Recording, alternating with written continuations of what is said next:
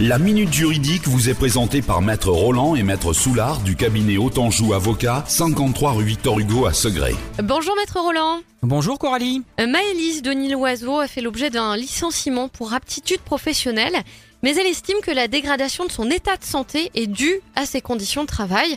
Elle vous demande, Maître Roland, si elle peut faire quelque chose pour contester ce licenciement.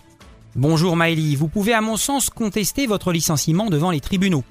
Les juges peuvent en effet considérer que le licenciement d'un salarié est dépourvu de causes réelles et sérieuses s'ils estiment que la dégradation de l'état de santé du salarié est due à ses conditions de travail.